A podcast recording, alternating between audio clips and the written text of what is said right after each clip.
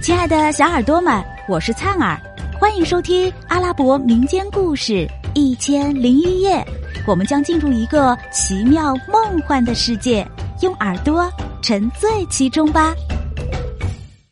与此同时呢，国王祖白绿正在审问库迪：“你是谁？是干哪行的？到我国来有何企图？”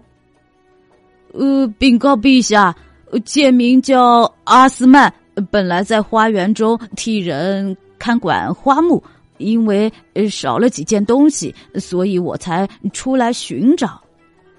匪徒库迪忙撒谎骗国王，企图蒙骗过关。把沙盘和铜笔给我拿来。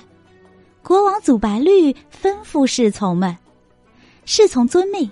立刻拿来沙盘和铜笔，于是国王祖白绿拿起铜笔，在沙盘中不停的写写画画，一本正经的占起卜来。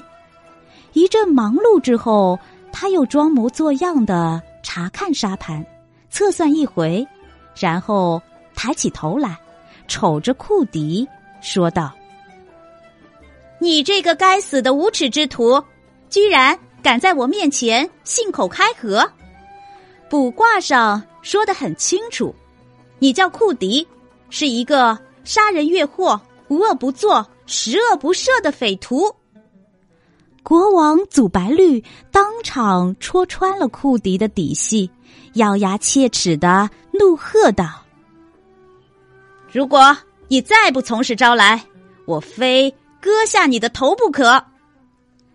库迪听了国王的断言，吓得面无血色，浑身战栗，牙齿和牙齿直打架，知道再也无法遮掩抵赖，逃脱惩罚了。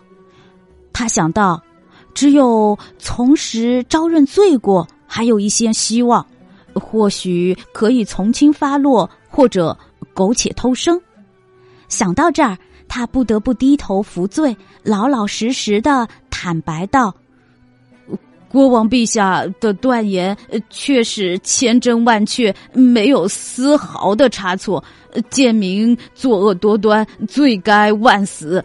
不过我现在已经诚心悔过，决心改过自新，洗心革面，还求陛下宽恕我的滔天大罪。对不起。”像你这样的人，长期危害人间，到如今已经是恶贯满盈。你这是咎由自取。我决心不让你再在这个世间作恶了。国王祖白绿明确下令对匪徒库迪处以死刑的判决，随即吩咐侍从：“你们把他拖下去，先处以绞刑。”然后照上次处置贝尔苏那样，同样对待他的尸首。侍从谨遵其命，立刻拖走匪徒库迪。人们看着那光景，不由得又喜又惊，面面相觑，哑口无言。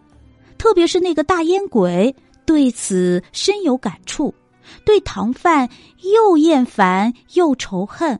感到一种谈虎色变的恐惧，他边转身背对着那盘糖饭，边自言自语的道：“哦，从今以后，如果我再正面去看你一眼，就是犯了最大的禁忌，倒了八辈子霉了。”